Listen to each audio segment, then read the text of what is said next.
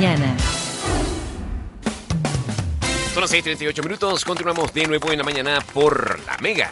Mira, eh, fíjate, este año... En la, Espérate un momento, Miguel, no vayas directamente a, a la noticia o a esos análisis, Ah. análisis tan, tan agridulces tuyos. Bueno, o sea, de- deja- li- libera el sentimiento. Déjanos saber Libera el cómo, sentimiento. cómo- cómo te sientes a escasos tres programas de decir adiós a este lugar.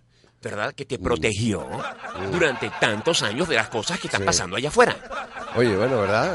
¿Ah? A mí todo el mundo me pregunta, mire, ¿qué vas a hacer después del viernes? Claro. Y yo, y yo digo, bueno, mira, eh, bueno, la vida está abierta a oportunidades. Yo, yo estoy pensando en finalmente... Retomar la música. No, bueno, Ajá. no, la- eso siempre está, eso siempre está en el tapete, Claro. pero, pero me llama un poco más la atención montar de repente algo, una actividad empresarial, qué sé yo. queso. Qué Algo, buen momento para aquello. sí, sí, una actividad empresarial. Lo que Entiendo pasa que, que, empresas polar las están rematando a mitad de precio. Oye, sí, verdaderamente. No, pero yo estaba pensando en abrir algo más que vaya más con mi figura, algo con mi gimnasio. Aunque esa es la reacción de toda la gente, Sobre está todo. viendo que nosotros llevamos el caretabla en la sangre. O sea, ya no es un problema. Hay algunos que lo dejan ver mejor que otros, pues, pero, Sí, bueno, pero no. está en nuestros genes. No, yo Richard me, Linares. Yo me- exacto, yo me he reunido con varias personas, con empresarios, con gente que quiere invertir. Le digo, mira, vale, y me dice, ¿qué clase de gimnasio es ese? Y bueno, no, No, tú no le dices eso. Cuando tú te reúnes con Bueno. grandes empresarios, les dices, ¿va a querer un poco más de pequeño? Bueno, es que de alguna manera tengo que llegar a los grandes empresarios. Entonces, dice, bueno, va, a querer un poco más de pequeño. sí, Déjeme sí. dejarle este proyecto aquí, por cierto. No, dice, caramba, este pequeño. Dice, uy, mire este brazo que le está sirviendo. Usted está viendo esta fibra. Dice, claro, dice, yo acuérdate que yo, eh, que- no, no, mire, que yo tengo un proyecto. Yo tengo un proyecto. Claro, y por supuesto, claro. arrastrandito así los pies hasta la puerta. ¡Es que yo tengo un proyecto!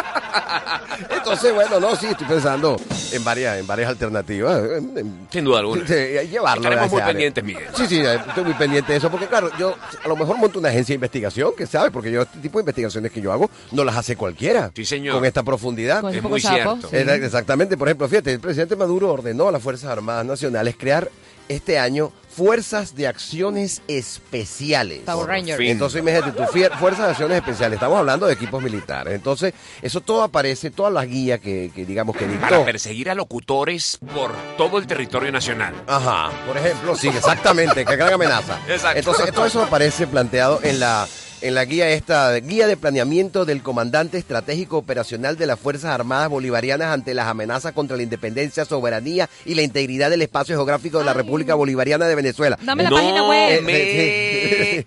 Das. Bueno, como la que se conoce, la guía para la compa Fanecondisobidín RBD. Esa es la, que todo el mundo sigla. conoce. Es un grupo su sigla, mexicano. exactamente. No, bueno, de música norteña. Pero que bueno, que se puede hacer. Entonces, tú dices, eh, grupos de fuerzas especiales para Venezuela en estos momentos, pero ¿para qué? ¿Para qué se va a invertir en más armas? En más...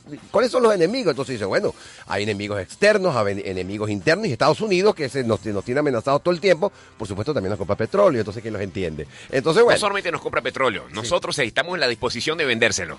No, y más allá de eso, importamos gasolina Porque una de cosa, es allá. que, una, una cosa es que ellos lo quieran comprar y otra cosa es que nosotros nos dé la gana de vendérselo. Claro, claro, y además, obviamente, es, es nuestro mayor socio comercial y eh, que nos vende la gasolina para hacer la, la, digamos, para la gasolina de 95 octanos que no se produce aquí. Pero bueno, ¿qué características van a tener estas fuerzas especiales? Son, Por eso yo siempre traigo, cuando tengo una fiesta en la casa, yo siempre contrato a Miguel porque Yo no, no- no solamente siempre está pendiente de, de atender a mis invitados, Sí. sino que los mantiene muy bien informados. no, to- totalmente, absolutamente de todo. Fíjate tú, bueno, estas son unas fuerzas de élite ideologizadas, es decir, que están conformadas por individuos que si piensan por su cuenta no sirven para el trabajo. Comprendo. Eso es No, algo- que. Tienes que traer alienados. Totalmente alienados. Entonces, bueno, van a ir en equipos, una fíjate tú, qué cosa tan interesante, van a ir en equipos de dos o tres personas por si persiguen a un delincuente y pasan por un mercado en que de pronto llegan algo, o sea, algún producto nuevo. tal. Por supuesto, la tentación es muy grande de estas de esta, de estas fuerzas especiales de detenerse. Entonces van dos o tres personas para que se pueda quedar uno haciendo la cola.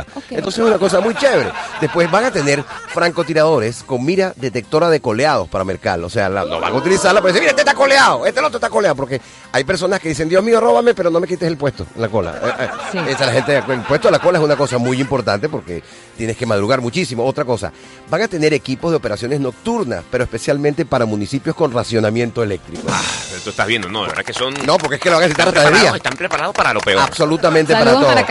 Después van a tener una adquisición, un departamento de equipo especial para lucha contra los equipos de contrabachaqueo. ¿Qué quiero decir con esto?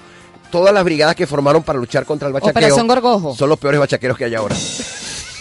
Entonces, claro, porque no, vamos a luchar contra el bachaqueo. Dice, ah, alto ahí, sí, que ellos ahí. Una panela, ¿cuánto cuesta? 10 bolívares. ¿Cuánto lo vendes en mil? Dice, no, chicos, todo, no, todo vale, ¿verdad? Entonces dejan el equipo antibachaqueo y se convierten en bachaqueros. Absolutamente. Totalmente. Entonces, bueno, y la última parte, que es la que me parece más interesante, fíjate tú, sobre todo para que no haya deserciones, porque eso ocurre con mucha frecuencia.